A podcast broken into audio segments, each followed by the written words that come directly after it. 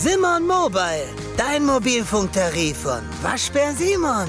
Sim, sim, sim, Simon. Herzlich willkommen zu Defner und Chapitz, Wirtschaftspodcast von Welt. Mein Name ist Defner, Dietmar Defner. Mein Name ist Chapitz, Holger Chapitz.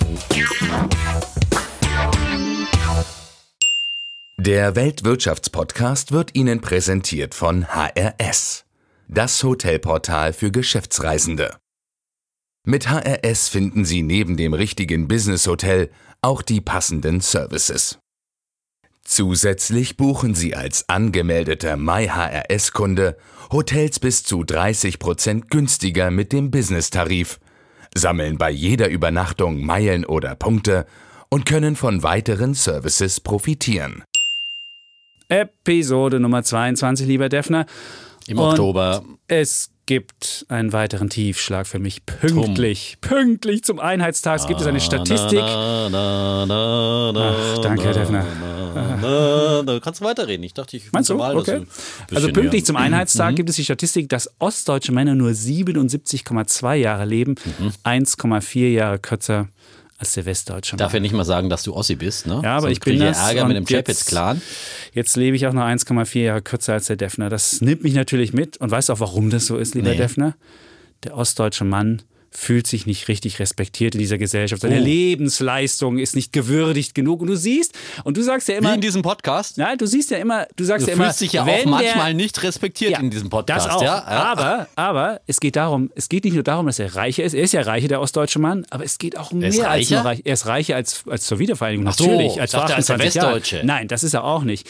Aber das ist nämlich das Problem, wenn er sich ärmer fühlt als der Westdeutsche, also dieser relative Vergleich, und wenn er sich nicht respektiert fühlt, dann hat er Gefühle, einfach ein schlechtes Gefühle. Gefühl und dann Ja. stirbt er Ja, früher. sind wir wieder den es, Gefühlen, ja, ja. aber das ist Ja, genau ja, das ja, Problem. nicht äh, nur das Portemonnaie entscheidet, wir sondern wollen auch darüber über. Ost und West nochmal ausführlich diskutieren Müssen wir natürlich. heute. Wir müssen zum Ja. Tag der Einheit 28 Jahre Wiedervereinigung, wie steht es denn um die Angleichung der Lebensverhältnisse, werden wir ausdiskutieren in dieser Sendung und Ja. wir reden über Inflation. Alles wird teurer. Inflation. Kommt sie zurück oder ist Mit es vielleicht Schritten.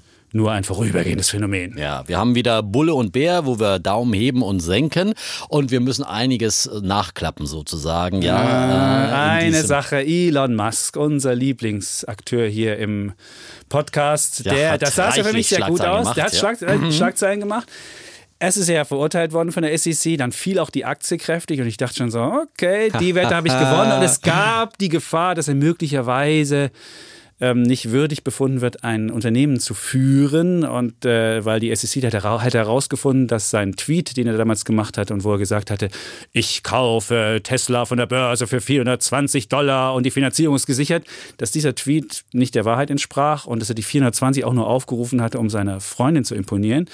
Das alles hat die SEC gesagt. Dachte, Wegen der Anspielung auf Marihuana muss ich auch noch genau. dazu erzählen, ja, weil das Und so ein Codewort für Marihuana ist. Und, so. 420. und der, was ich auch äh, gelernt habe, der 20. April ist ein großer Marihuana-Feiertag anscheinend, ja. Ja, Ein okay. kleiner Nachtrag zu unseren Cannabis-Aktien vom letzten Mal. Ne? Sehr gut. Ja. Und dann dachte ich schon so, die SEC wird dann sagen, dieser Mann ist nicht fähig, ein Unternehmen zu führen. Und dann hat man sich Holger geeinigt. hatte mal dann kurz Oberwasser, sich, aber genau, es wird nicht lang. Man hat sich geeinigt. Jetzt Am muss, er 20, Wochenende. jetzt muss er 20 Millionen nur zahlen. Peanuts letztendlich. Und, das stimmt, Tesla auch nochmal 20 Millionen. Und er muss seinen Verwaltungsratschefposten, also sowas wie der Aufsichtsrat in Deutschland, abgeben.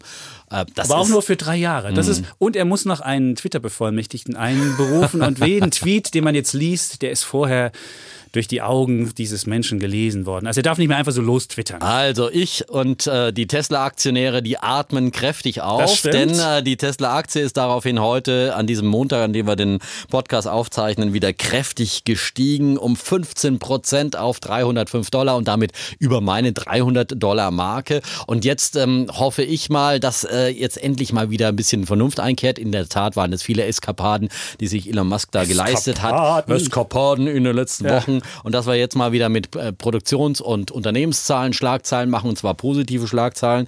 Da gibt's morgen wahrscheinlich schon die Produktionszahlen, also ähm, am, am Dienstag äh, möglicherweise. Und äh, da meinen schon manche sozusagen Quellen, Manche. äh, dass ja, Der Defner. nein, ja, der Defner, aber auch andere äh, haben da schon mal ein bisschen äh, gut informierte Kreise sozusagen, dass die Produktionszahlen vom Model 3 auf jeden Fall positiv überraschen.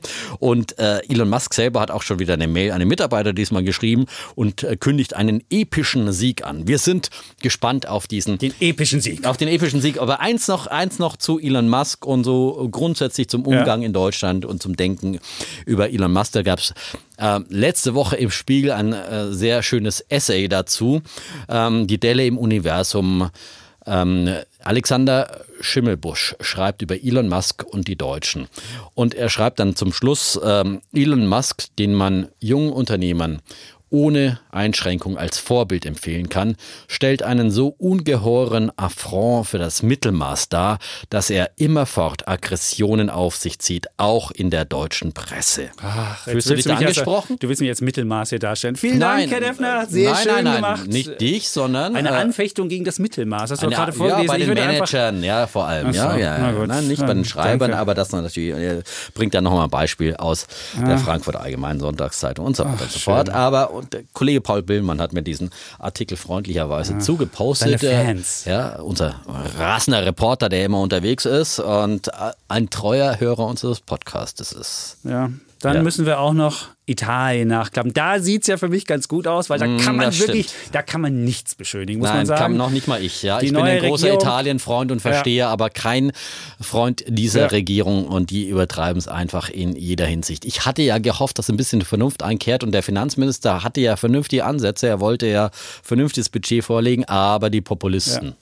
Und man hat sich auf 2,4 Prozent Defizit geeinigt. Und das Problem ist, 2,4 liegt zwar unter dem Maastricht-Kriterium von 3 Prozent, nur die Vorgängerregierung hatte sich auf 0,9 Prozent schon geeinigt.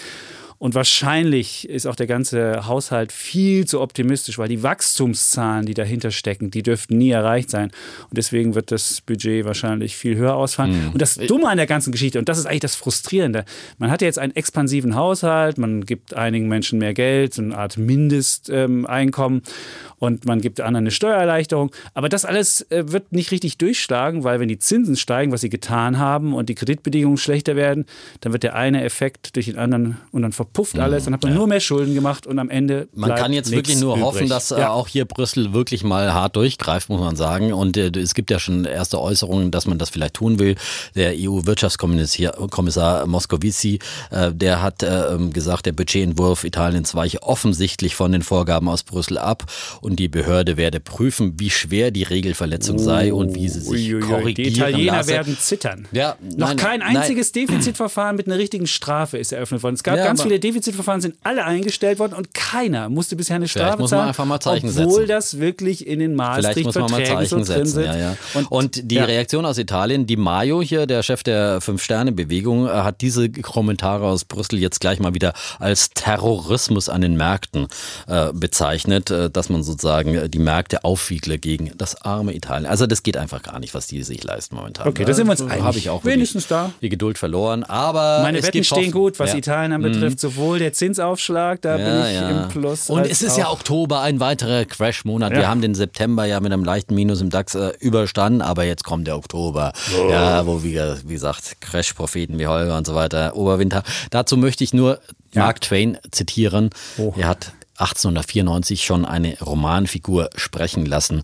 Oktober, das ist einer der besonders gefährlichen Monate, um am Aktienmarkt zu spekulieren. Die anderen sind Juli, Januar, September, April, November, Mai, März, Juni, Dezember, August Der und Februar. Defner mit seinen Also, ach, Regeln, die Börsen. Er wird ja. ein, Bu ein Börsenbuch Ja, rausgeben. gibt's Defners. Regeln. Ja, Ja, ja, Na, aber Mark Twain übrigens hat mit mir Geburtstag am 30. November, ein Schütze und die sind ja besonders weitsichtig, visionär, 30. November. optimistisch. Also liebe ja. Podcast-Hörer, 30. Mhm. November. Ich erwarte Geschenke. Ja.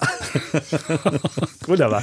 Ja. Ah, wunderbar. Ja, das ist schön. Ansonsten vielen Dank auch für viele nette Zuschriften auch bei meinem Instagram-Account dietmar.defner. Ja, und er hat mittlerweile über 300 Follower. Das ist wirklich 350 schon und faszinierend. ganz viele 300. ich, ich muss irgendwie ja. mal eine Ja. Offensive starten, um da ranzukommen. Ich weiß es Hier auch kommt nicht wieder mit die meinen- freie Oberkörperoffensive von Holger Czapitz. Danke. Danke. Ich bin gespannt. Aber ich habe Leute bekommen, die haben mir im Nachhinein für dieses Bild sogar noch ein Herzen gegeben. Also die letzten Wochen, seitdem wir über diese wunderbaren Bilder gesprochen haben, unter anderem das Mhm. Ja. mit meiner Frau und das Ja, mit dem freien ja. Mhm. Oberkörper, gab es Menschen, die haben Die sich das das, dann mögen. anscheinend angeguckt und haben dann Herzchen Mag gegeben. Mensch, ich habe es mir auch angeguckt, kein Herzchen gegeben. Du Nein, mochtest es. Ich mochte das mit deiner Frau, das war, fand ich sehr Okay, schön. Ja, gut. sehr schöne Liebeserklärung im Studio von Weltfernsehen. Oh, ja. Und ja, es gibt noch mehr Hoffnung übrigens an den Märkten. Ja? Mehr Hoffnung? Ja, fünf Buchstaben. Ja. USMCA, ja, das ist der neue Superhit für die Märkte nach YMCA. ich dachte schon, man muss es irgendwie vertonen. USM, wie, Ja, bitte, ja. Früher, ja. Könntest du unsere Menschen aufklären, die vielleicht jetzt von Also diesem Hit noch nichts gehört aus haben, außer der Defner? Aus NAFTA wird USMCA und das ist Oh. das Handelsabkommen zwischen den USA, Kanada und Mexiko. Und da gab es jetzt eine letzte Minute Einigung, gerade so kurz vor diesem Podcast zwischen Ana- Kanada und den USA. Und damit ist das sozusagen in trockenen Tüchern. Und das macht jetzt einfach Hoffnung, dass aus Handelskriegern Kriegern wieder Handelspartner werden können. Ja, Und dass Herr vielleicht dann eben auch zwischen den USA und der dabei. EU demnächst äh, eine Einigung gibt und auch zwischen USA und China. Man sieht Never. einfach, Never. Trump braucht Erfolge. Wie hart hat er vorher gegen Mexiko gewettert und gegen Kanada und jetzt hat er seinen Deal und rühmt sich wieder. Und das Müssen die wird- eigentlich die Mauer jetzt bezahlen in diesem neuen das, Deal? ich kenne die Details nicht. Okay, gesagt. gut, Aber die Börsen haben sich gefreut und die Herbstrallye ist im Gang wie im letzten Mal, beim letzten Podcast äh, von mir. Nee, letzte Woche ging sie noch nicht Letzte los, Woche hat gut. es ein bisschen gebremst. Italien hat zugegeben, ein bisschen gebremst, aber eigentlich hätte man auch denken können, da geht es noch stärker ber- bergab äh, nach diesen Defizitzahlen aus Italien. Aber jetzt den DAX in seinem Lauf hält wieder Italien noch auf. der Brexit auf. Nein. Brexit übrigens auch. Ja, Umfrage sagen zu? um, ja, zum Brexit, ja, haben Ja. wir auch letztes Mal diskutiert. Umfrage, 52 Prozent der Briten würden jetzt gegen den Brexit stimmen. Vielleicht gibt es ja noch ein Referendum. Ich hoffe darauf, ja. Gut. So, hast du noch was nachzutragen? Ja, meine Bullen haben gewonnen. Die Leipziger? Hoffenheim, Ja, ich habe ja mit einem Freund gewettet. Bist du überhaupt ja- angekommen? der Du ist bist ja, wie ich deinem Instagram-Account entnommen habe, Ja. in Bitterfeld gestrandet. Ja, wir sind in Bitterfeld. Das Bitter. lag daran, dass die Deutsche Bahn gebaut hat. Und das macht sie natürlich dann, wenn ich nach Leipzig fahre. Aber unabhängig davon haben ja meine Bullen gewonnen. Und ich habe mit dem, mit dem Kollegen Sommerfeld gewählt. Der ist Werder Bremen-Fan.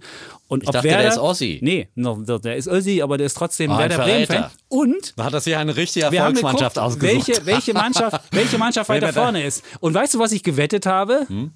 Dass, wenn Werder vorne ist, muss ich dann bei ihm vor seinen Kindern und ihm stehen und die Werder-Hymne singen. Und zwar von Jan Delay. Und der hat sowas von Grün-Weiße Liebe, oh yeah. Das ist jetzt die neue Werder-Hymne. Echt? Ich dachte mir, das heißt, was ist grün und stinkt nach Fisch? Werder Bremen. Nein, das ist, nein, Äh, ist, Entschuldigung, Das liebe Bremer Fans. ist, aber das ist, das ist Jan Delay. Der wird auch hier Echt? auf dem Einheitsfest Jan, auf ja, klar, Jan Grün-Weiße. Liebe, ich Du stehe musst am da mehr Nasal sprechen. Und Jan Delay, hallo ja. Freunde. Ja, also klar. Viel zu intellektuell, die Hymne. Die andere ist ja wieder Toll den Werder. Scha- Die ist viel besser, aber ich muss jetzt Jan Delay singen. Okay, also, Jan. Äh, Aber wir sind jetzt punktgleich mit den Bremern, insofern hoffe ich, um die- das Ding drum rumzukommen. Okay.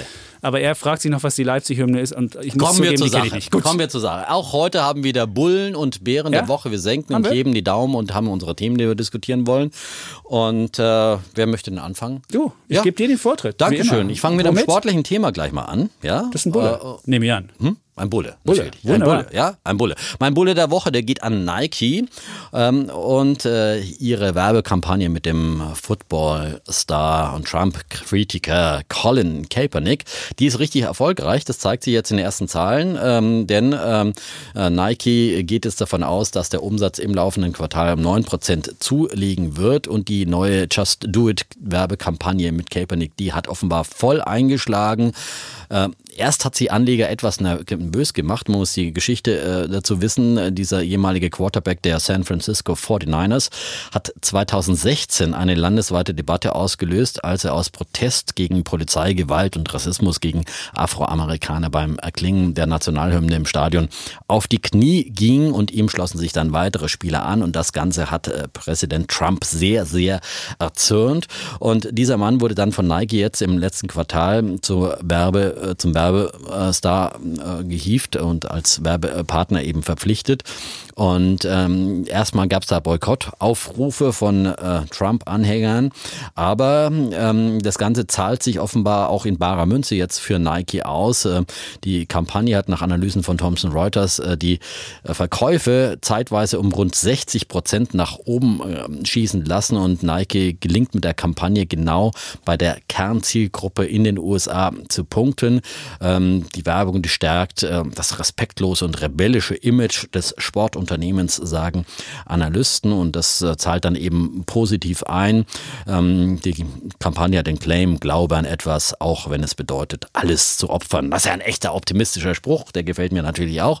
Und ich finde es einfach gut, dass ähm, Unternehmen eben äh, in dem Fall wie Nike äh, sozusagen Werbung nutzen, um auch gesellschaftlich ähm, etwas zu bewegen und damit sogar Geld verdienen, ist doch allen geholfen. Wunderbare Geschichte. Mein Bulle der Woche an Nike und ihren Cool. Werbepartner Kaepernick. Respekt. Und Respekt. Ja. Respekt. Da haben wir wieder den Respekt. Ja. Ja, Respekt ich- ist, sehr cool. wichtig. Ich meine, Apple war ja auch immer ein Unternehmen, das auch immer so ein bisschen dieses Rebellen-Image gepflegt hatte und so weiter. Und das äh, kann ähm, Unternehmen durchaus nutzen und die haben das dann auch immer noch, wenn sie milliardenschwere Konzerne und fett Geld verdienen, trotzdem.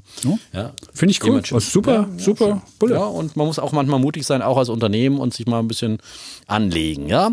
Okay, das passt zu meinem Bären der Woche. Da geht es auch um Trump indirekt. Mein Bär der Woche ist der Dollar. Die amerikanische Devise ist ja noch die unbestrittene globale Reservewährung. Im globalen Handel wird der Dollar eingesetzt, selbst da, wo kein amerikanisches Unternehmen beteiligt ist. Beispielsweise beim Öl wird ja viel in Dollar bezahlt. Auch wenn wir jetzt im, im Iran Öl kaufen, dann müssen wir es in Dollar bezahlen. Aber auch bei den Devisenreserven ist der Dollar ja ähm, die, die Leitwährung. Doch jetzt stellt man fest, dass der Status zu bröckeln beginnt. Das zeigen nämlich neue Zahlen vom Internationalen Währungsfonds. Und danach ist der Dollar nur noch für 62,3 Prozent der Währungsreserven zuständig. Es waren ähm, vor einem Quartal noch 62,5. Das klingt jetzt nach einem kleinen Rückgang nur. Aber der Dollar hat im zweiten Quartal kräftig aufgewertet und müsste hätte eigentlich viel mehr ähm, gewinnen müssen. Jetzt hat er aber verloren. Und was man jetzt sieht, dass langsam die ähm, Manager in den Notenbanken, die die Währungsreserven anhalten, mit der Politik von Trump unzufrieden sind und nach Alternativen Ausschau halten. Und groß gewonnen hat beispielsweise der chinesische Yuan, der ist kräftig aufwärts, oder aber auch der japanische Yen. Und das ist äh, faszinierend. Also man sieht, dass diese Politik des Unilateralismus, die Trump macht, oder die, äh, des, des Schuldenmachens und dass er den Dollar jetzt als Waffe einsetzt und beispielsweise dem Iran verbietet, ähm, weiter Öl zu verkaufen, das führt dazu, dass der Dollar diese Leitwährungsrolle langsam verliert. Und deswegen mein Bär der Woche ist der Dollar. Ja. Auch ganz klares Urteil. Ja. Äh, mein Bär der Woche, der geht an Bundesfinanzminister Olaf Scholz. Der hat Oh. nämlich unlängst eingeräumt, dass er privat bei der Geldanlage es so mache, wie man es eigentlich nicht machen soll. Okay, da würde ich sagen, Selbsterkenntnis ist erst der Weg zur Besserung. Schon mal gut. Schon mal gut. Aber er hat sein Geld auf dem Bankkonto liegen, wo es keine Zinsen bringt, sagt der Finanzminister. Bankkonto? Girokonto? Girokonto wahrscheinlich oder Tagesgeldkonto bringt ja auch kaum Zinsen. Ähm, und das vom Finanzminister. Da hätte ich mir jetzt schon auch ein bisschen mehr ökonomisch und finanz äh, theoretische äh, sozusagen Wissen erwartet, äh, um das auch umzusetzen und dass man dann äh, eben nicht sein Geld einfach so rumliegen lässt. Äh, Das hat er offen erzählt. das hat er offen erzählt und zugegeben. Ich glaube, er will damit punkten bei den kleinen Leuten, ja, so nach dem Motto, ich, hab bin einer auch von auf dem euch, wie ihr habe ich mein Geld auf dem Konto einfach liegen, ja.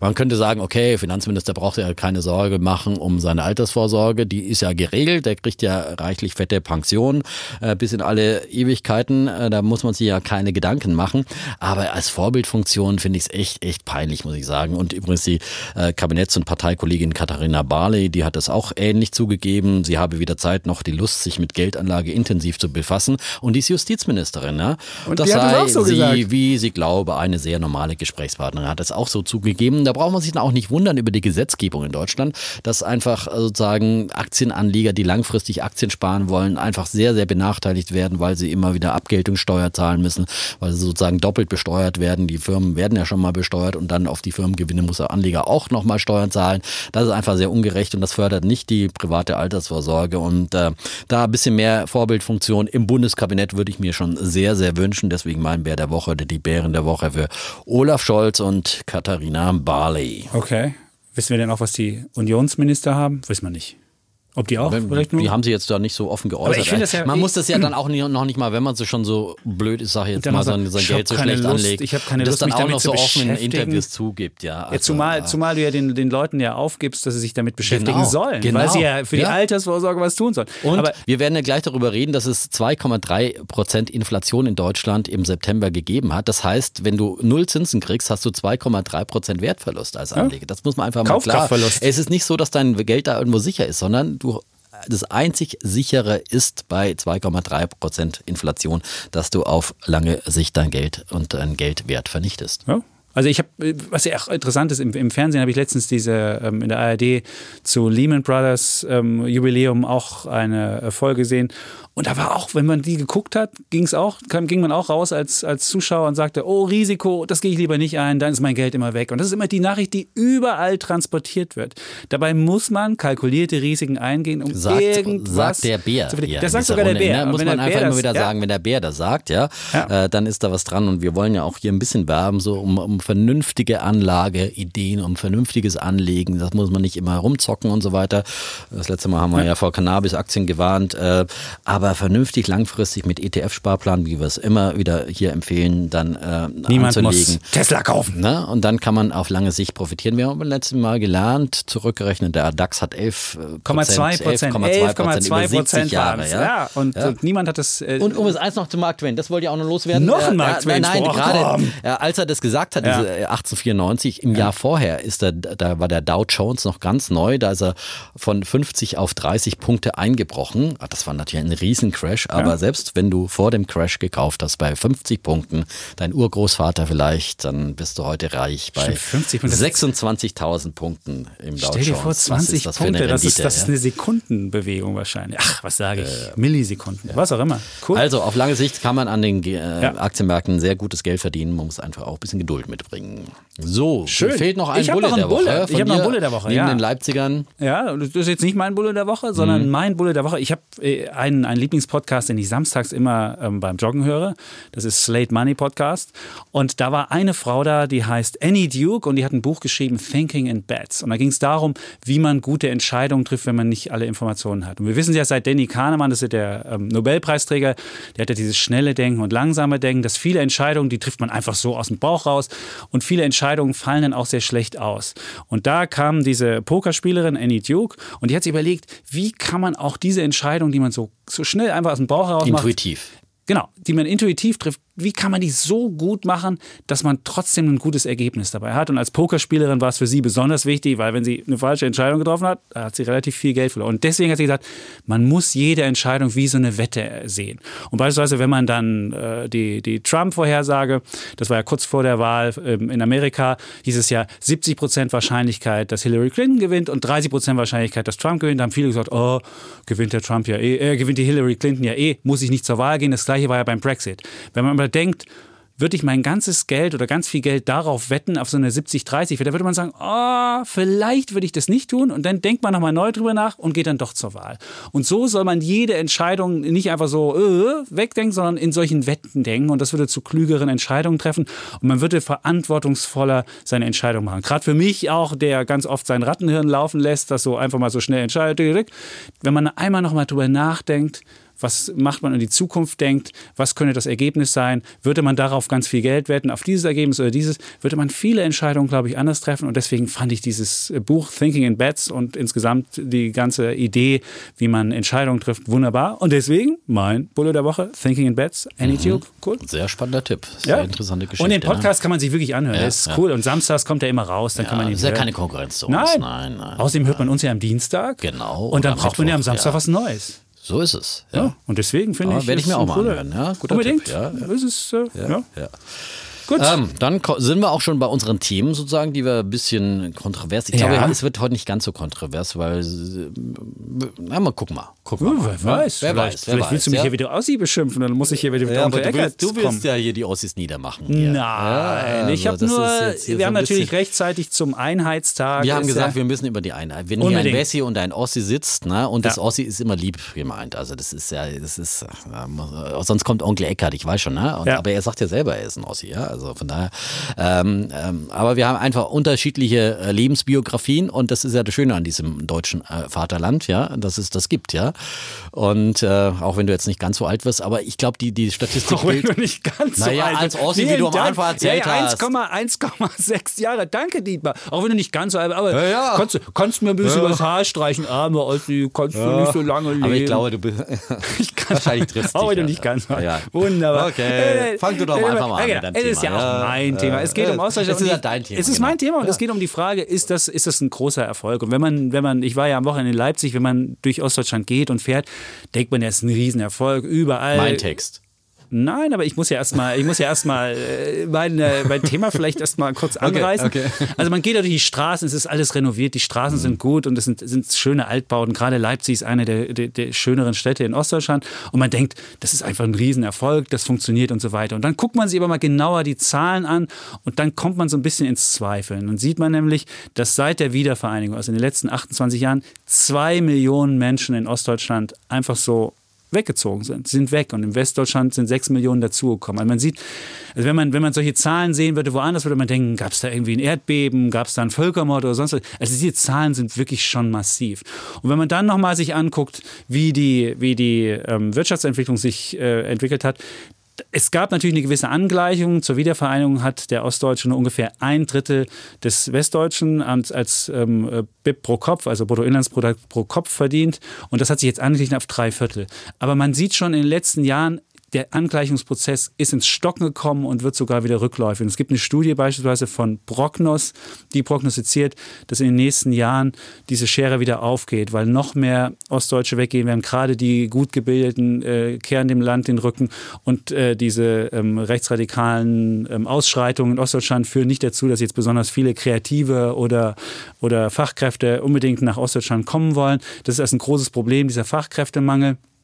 Und dann natürlich eins deiner Lieblingsthemen, wenn du jetzt anguckst, wenn du die Börsenentwicklung in Ostdeutschland anguckst. Es gibt in Ostdeutschland gibt es 14 börsennotierte Unternehmen. Jetzt mal Berlin ausgeklammert. Also wenn man Berlin anguckt, gibt es natürlich mehr. Nur Berlin dann hätte muss man, grundsätzlich Muss man ausklammern, ausklammern, weil, weil da gibt es ja Rocket Internet oder Nein, Axel und Springer ist ja oder auch was eine auch immer. Ganz meine, genau. das war ja auch Aber es gibt West und 14. geteilt. Das es gibt komplett 14 raus, ja. Unternehmen nur und die bringen zusammen 11 Millionen Euro auf die Waage. Zusammen. Alle 14 Unternehmen bringen 11 Millionen auf die Waage. Das ist so viel wie die Bank ohne Geschäftsmodell, 11 die Commerzbank. Meine ich ja, Ja, 11 genau. Milliarden, Ja, danke. genau, danke, ja. lieber. Es sind 11 Milliarden, es gibt auch nur zwei Milliarden Unternehmen insgesamt darunter. Hm. Und wenn du das dir anguckst, dann kann man nicht von Erfolg sprechen.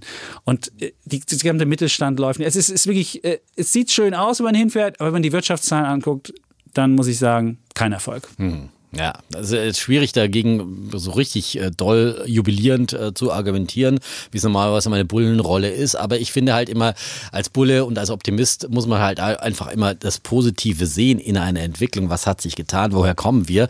Ja, ich meine, äh, die DDR ist dann nach der Wiedervereinigung wirklich auferstanden aus Ruinen. Nicht wie es vorher in der Hymne hieß, aber nach der Wiedervereinigung hat es dann funktioniert und es, ich meine, es lag einfach äh, brach, ja. Und äh, da wurde aus dem Nichts wirklich dann etwas aufgebaut. Ähm, ähm, und äh, das ist, finde ich, schon eben zum großen Teil sehr, sehr gut gelungen, ja. Auch wenn es keine blühenden Landschaften per se insgesamt äh, flächendeckend geworden sind, die Kohl damals versprochen hat. Das war sicherlich ein sozusagen äh, großes Versprechen, das zum Versprecher wurde. Also das wurde nicht eingehalten, aber es gibt doch die großen Leuchttürme, es gibt doch diese Wirtschaftszentren, wo wirklich sehr zukunftsfähige Branchen auch angesiedelt sind, allen voran natürlich Dresden und Leipzig. Und du hast es gerade gesagt, wenn man durch Leipzig fährt oder wenn man also an Leipzig, wenn man von der Autobahn nach Leipzig reinfährt, man denkt ja wirklich, man ist in einem absoluten Wirtschaftswunderland, diese ganzen Autofirmen, Logistikfirmen, die sich da an dem Flughafen herum da angesiedelt haben. Also es ist ja,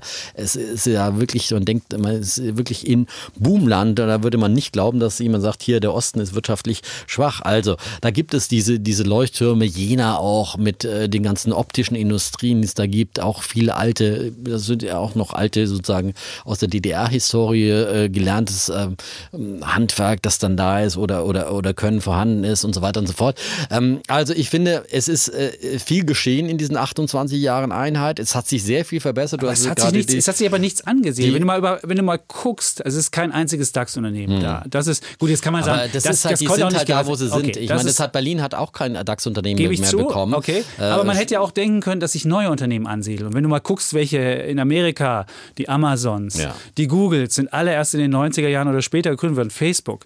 Ähm, und selbst Apple hat den Durchbruch auch erst in den Ja, 90er Jahren ja. gehabt. Also es hätte schon sein können im Osten. Und wenn man im Osten guckt, was da passiert ist, man hat ja auch die ganze Solarindustrie. Aber was ist Das da war, passiert? äh, es war ein einziges, es war Also eine wieder- Subventionssache sagen- und die sind alle pleite Mhm. gegangen. Muss man- Ob es jetzt Q-Sales, ob es. Conergy, ob es wie auch immer waren. Das ist Gebe ich frustrierend. dir absolut recht, ja. Und das ist natürlich dann immer diese Subventionspolitik. Ich bin kein großer Freund von Subventionspolitik. Also ich meine, es ist unheimlich viel Geld äh, in den Osten geflossen und es ist, die Infrastruktur ist wunderbar aufgebaut worden und die ist jetzt viel besser als teilweise in NRW in, äh, oder anderswo im Westen.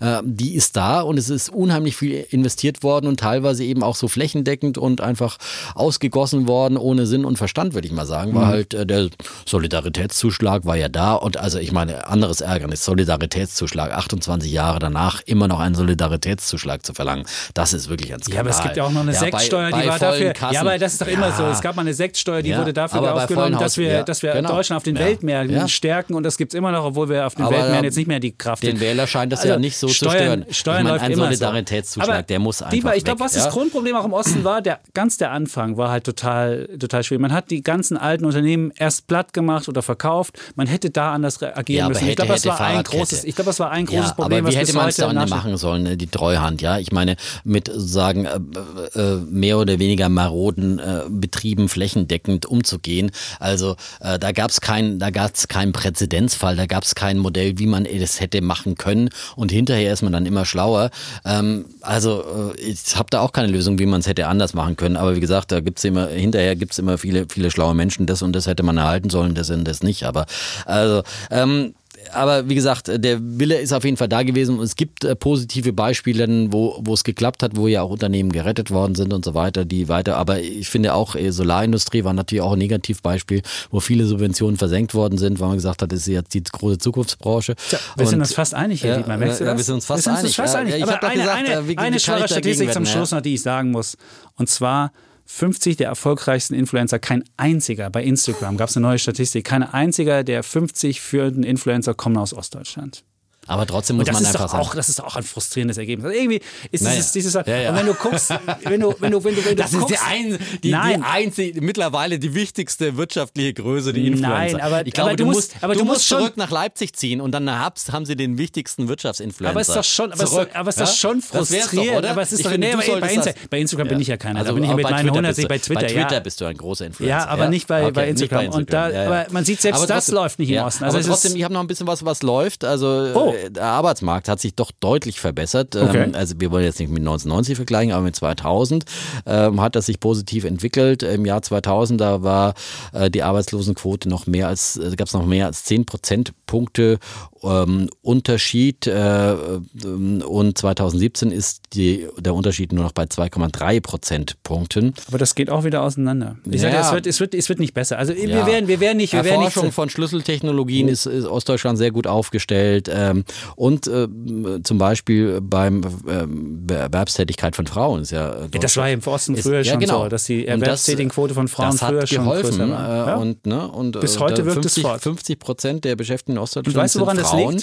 Und äh, die wissen, woran das liegt auch? Weil die Vereinbarkeit von Familie und Beruf eben genau, äh, gut weil du ist, da mehr, die mehr die Kitas und, und so weiter und so fort. Genau. Ja, es ist ja auch viel Gutes da im Osten. Wie gesagt, oh, es war nicht alles schlecht. So, äh, es, lieber, ich merke schon, es war nicht alles schlecht. Bevor wir jetzt hier Nostalgie ausbrechen, sollten wir. wir Nein, aber viele, vieles von den guten Sachen wurden ja rübergerettet. Also ich finde, das macht schon auch Mut. Aber ich finde auch, und das muss man jetzt nochmal ganz klar sagen, äh, die, äh, die Ostdeutschen grau, äh, schaufeln sich ihr Grab halt manchmal selbst. Äh, und sie sind eben abgewandert damals. Das war ein Problem für Ostdeutschland, ja. weil viele junge, äh, tatkräftige sind abgewandert und äh, die hätten was anpacken können, auch in ihrer Heimat was aufbauen können. Und jetzt ist die ganz, ganz große Gefahr, ist eben die braune Republik, die da im Osten entsteht oder zumindest die, die Negativschlagzeilen aus äh, Chemnitz, äh, wo man jetzt äh, von Rassismus bis zum Rechtsterrorismus hier alles haben kann.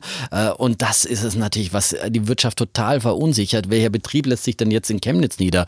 Welche ausländischen Fachkräfte mit Migrationshintergrund werden sich denn äh, dort bewerben? Äh, die bleiben mal schön in äh, bunten Städten wie Berlin und die werden bestimmt nicht nach Dresden, Leipzig oder äh, Chemnitz gehen. Vielen Dank, und das schadet, das schadet natürlich. ja, aber ich meine, das muss ich einfach mal ja. so sagen. Ich meine, sorry, ich kann hier nicht irgendwas als Bulle verteidigen, äh, was wirklich problematisch ist in dieser Republik. Da, äh, letzte Woche Tag der deutschen Industrie, da hat der ähm, BDI-Präsident Kempf in seinem Eingangsstatement damit angefangen und hat gesagt, Das schadet ganz Deutschland und natürlich ist es vor allem ein Problem in Ostdeutschland, aber wo auch immer es sonst auftritt, auch in, in westdeutschen Städten, ist es ein Riesenproblem. Er hat gesagt, wir brauchen eine Republik, die äh, ist, äh, muss bunt sein statt braun. Wir brauchen einfach Weltoffenheit statt Rassismus und das kann man einfach nur ganz deutlich unterstreichen, weil damit schaufeln wir uns unser eigenes Grab und vor allem dann in Ostdeutschland. Ja? Super, also, dass wir uns ja? einig sind, das ist fast langweilig ja, hier. Ja. Okay, jetzt also liegen wir uns zum Einheit, Tag der, zum, Einheit, zum Tag der deutschen Einheit sind Sie, Dorsi und der Sie einig. Wunderbar, gut. Wunderbar. Da gibt es auch keine Wette zu, weil es ist, es ist relativ schwer, genau. da eine Wette zu machen.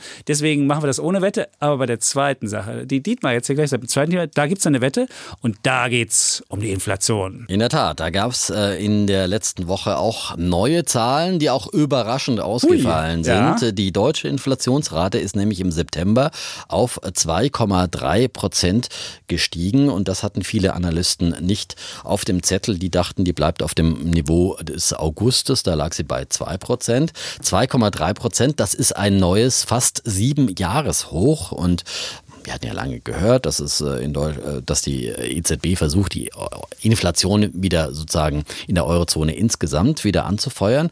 Und so langsam kommt die Inflation zurück. Ähm, Preistreiber waren natürlich die Energiekosten. Wir wissen ja, der Ölpreis ist auf neue Vierjahreshochs gestiegen und äh, die Energie kostete im September 7,7 Prozent mehr als ein Jahr zuvor. Nahrungsmittel waren auch große Preistreiber bei einem Plus von 2,8 Prozent. Da spielt sich natürlich sozusagen, da spiegelt sich der Hitzesommer wieder. Äh, die Missernten haben ja die Nahrungsmittelpreise zum großen Teil nach oben getrieben.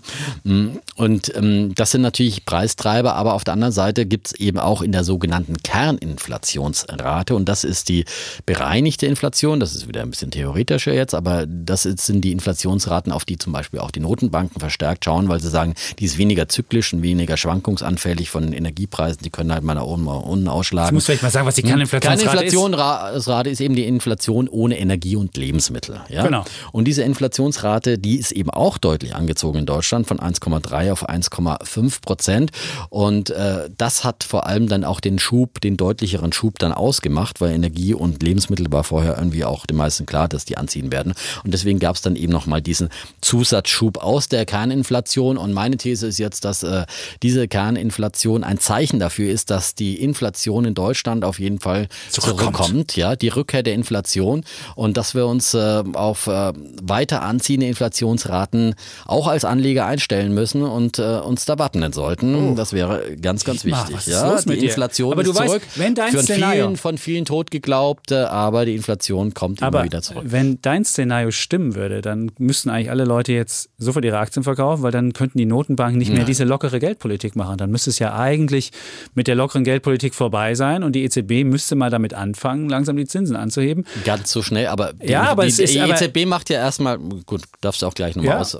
Darf ich aber ja, ja, ja, ja, ich darf noch was sagen. Also, also lieber, ich, ich wollte nur sagen, ich bin da nicht so, so äh, skeptisch. Ich bin auch ein äh, ich, ich sage auch, dass die Inflation wahrscheinlich wiederkommen wird, aber nicht so schnell, wie du das denkst. Also du musst ja Folgendes sehen. Wir haben weiterhin ähm, nur den Effekt mit Energie und wir haben den Effekt mit, mit dem Jahrhundertsommer, der hat jetzt diese hm, anderen genau. Preise. Und wir haben einen leichten Lohnanstieg. Ungefähr drei Prozent macht das aus, aber du musst ja dagegen rechnen. Die Produktivität ist gestiegen, zwei Prozent, bleibt also am Ende nur ein Prozentpunkt äh, übrig, als sie in die Inflation geht. Dann haben wir weiterhin die Effekte, Amazon-Effekt, also das im Internet bestellen, dass es immer günstiger wird. Wir hatten den Effekt, den du auch auch als Bär der Woche, als Bulle der Woche hattest, Airbnb oder Uber. Da kommen ungenutzte Kapazitäten, deine, deine Wohnung, die du noch hast oder dein Auto, was du noch hast, kommt noch in diesen, in diesen Produktions-, in diesen Prozess mit rein. Und in diesem Umfeld wird es nicht dazu führen, dass die Inflation wirklich steigt. Und dann, das ist eigentlich mein Hauptgrund, ähm, warum, warum ich nicht glaube, dass die Kerninflation weiter steigt, dann sind wir bei der Konjunktur an der Spitze angekommen. Also es geht nicht weiter nach oben. Und äh, wenn die Konjunktur wieder nach unten kippt, dann kann die Inflation nicht so doll nach oben gehen. Es sei denn, wir haben so 70er Jahre Stagflation oder so eine Sache. Aber das kann ich mir nicht vorstellen, dass das passiert. Und, und, und ich glaube auch nicht, dass die Löhne weiter steigen, weil wir haben zwar in Deutschland eine niedrige, Infl eine niedrige Arbeitslosenquote, aber du hast halt in Europa eine Arbeitslosenquote von 9 Prozent. All die Leute, die in Europa keinen Job kriegen, können nach Deutschland kommen.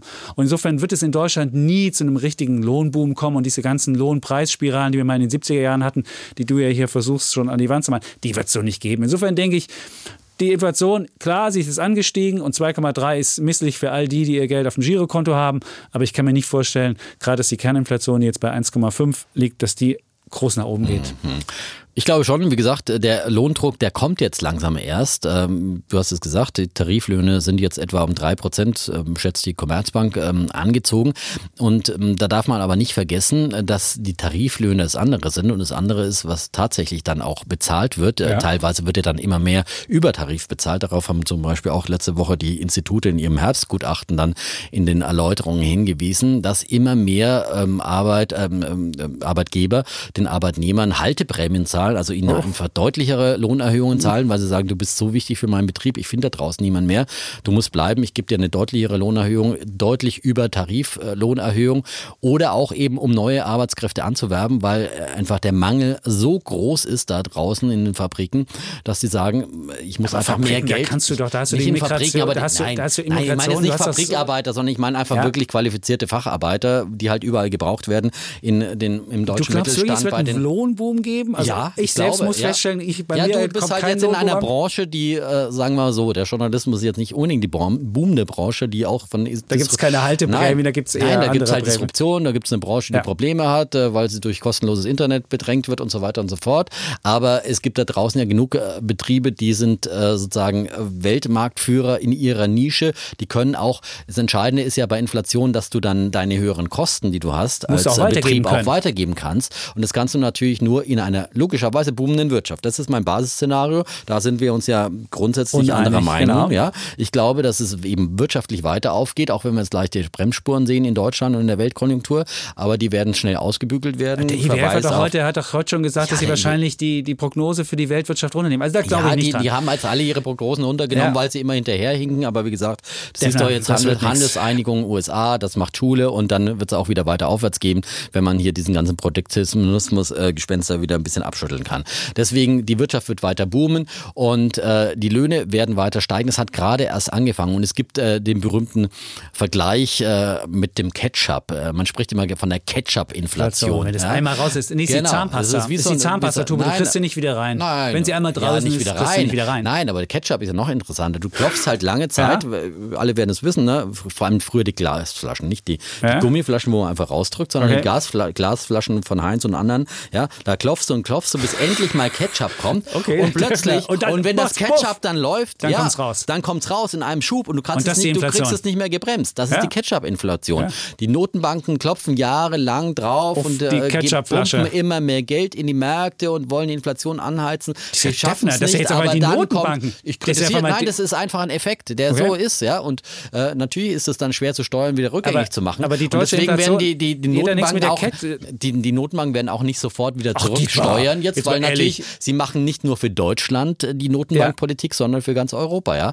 Und natürlich sind andere europäische Länder da noch etwas hinten dran, aber auch in Europa, in der Eurozone insgesamt ist die Inflation auf über 2%, auf 2% mehr Ja, ange- aber nicht die Kerninflation. Das ist der Unterschied. Und wir, wir So. müssen, müssen auf die Kerninflation Genau. achten. Und deswegen, da aber ich glaube sage, ich nicht, dass es gibt dann eine Ketchup-Inflation und dann äh, noch Wir eins jetzt auf die Ketchup-Inflation. Amazon und, und sozusagen Billigangebot. Das, das Und sind ja diese Airbnb. Effekte, Ja. die haben wir ja auch lange gehabt, die haben sich ja lange niedergeschlagen. Aber mittlerweile ist es ja so, dass China und so weiter sind ja auch nicht mehr diese absoluten Billiglöhner, sondern da ziehen ja die Preise und die ähm, Herstellungskosten auch deutlich an, auch getrieben von Energiepreisen. Also ähm, diese Billig-Dumping-Löhne, die ähm, äh, werden auch immer weniger. Ich hör's schon, und, China wird zum auch die größten. Exporteur der meine, Amazon Inflation. kann ja nur vergleichen, was dann da ist auf dem Markt und so fort.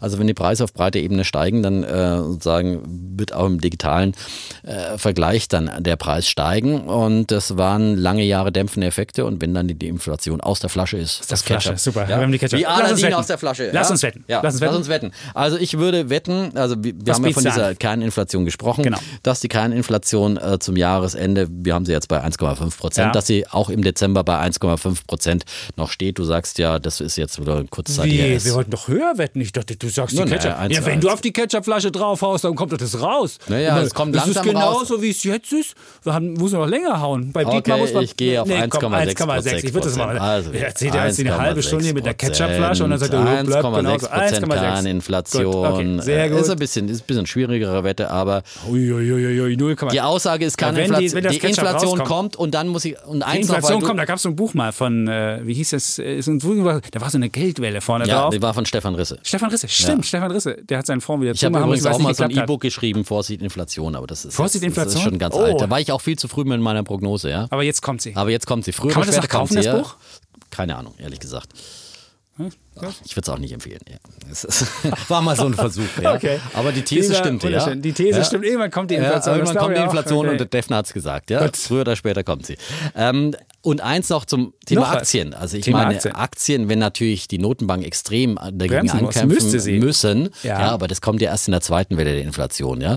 Sondern erstmal lassen sie natürlich die Inflation sicherlich auch überschießen Dann- etwas, ja. Dann wird um- der DAX auf 14.000 und dann, hochschießen. Das ist wie in der türkischen Börse, das haben wir gesehen. Da Lass ist die Inflation auch auch nach oben sagen. gegangen. Ach, mal was sagen, die ganze Zeit erzählst du hier Ketchup-Geschichten. Jetzt will ich auch mal was sagen. Okay. Und dann siehst du, du hast ja in der Ja. Türkei gesehen, beispielsweise Ja. die Börse ist wahnsinnig gut gelaufen, weil die Inflation da bei 20 Prozent war. Weil in den, in den Aktienkursen geht die Inflation mit rein. Da In der. Landeswährung, natürlich. In der genau. Landeswährung, ja, ja. genau. Und Also deswegen insofern- sollte ein Anleger dringend sein Tagesgeldkonto plündern oder Herr Scholz, unser Finanzminister, und Ja. mal Aktien kaufen. Ne? Weil Unternehmen sind ja auch Sachwerte, ja? Genau. die werden ja dann wertvoller und in der Regel können sie die Preise umwälzen, also profitieren sie erstmal von leicht anziehender Inflation. So Das hat der, ja. das hat der gut erzählt. Also unsere Wette steht? Die Wette steht 1,6 Prozent. Da haben wir uns jetzt Genau, geeinigt. 1,6 Haben wir jetzt festgelegt. Gut, prima. Ja. Dann, äh, das war Podcast äh, Nummer 22. Ja, Episode 22. Wenn Sie mögen, schreiben Sie uns an wirtschaftspodcast.welt.de. Verfolgen Sie uns auf unseren sozialen Medien, dem Twitter-Account des Influencers Holger Chapitz, meinem Ed Instagram-Account. Schuldensöhne. Aber jetzt muss ich langsam mal Mhm. für meinen, für meinen Instagram-Account hier Werbung machen. Das ist auch Schuldensöhne, das ist der gleiche. Ich meine, wahrscheinlich, da folgen mir nur Sühne der 166. Ich muss es irgendwie mal hinkriegen, wenigstens nach heute. Gut.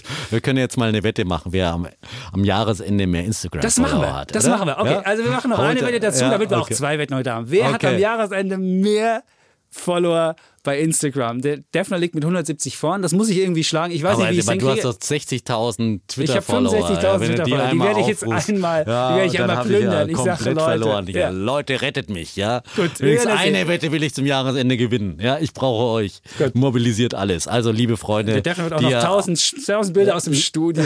Twitter, Twitter, Optimismus, äh, Freunde, bitte folgt mir auf Okay. Instagram. Ja? Gut, das war's. Ähm, Von der Ketchup-Inflation und nächste Woche dann Senfgeschichten oder so. und wir also wollen ich auch wieder wieder Sterne meinen haben. Senf dazu. Wir wollen Sterne haben. Sterne wollen wir auch haben. Ähm, Sterne, ja. Ja, Sterne. Und, Und- zwar fünf, ja. Nicht Ja. die fünf Sterne aus Italien, sondern ja. Äh, Kollege, der aufnimmt, sagt, kommt zum Ende. Ja. Genau. Es ist eine kluge Entscheidung. Ja. Wir sagen Tschüss und Ciao. Bleiben Bulle, und Bär Defner. und Chapitz.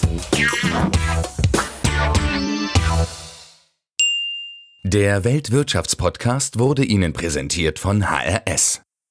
Das Hotelportal für Geschäftsreisende. Mit HRS finden Sie neben dem richtigen Business-Hotel auch die passenden Services.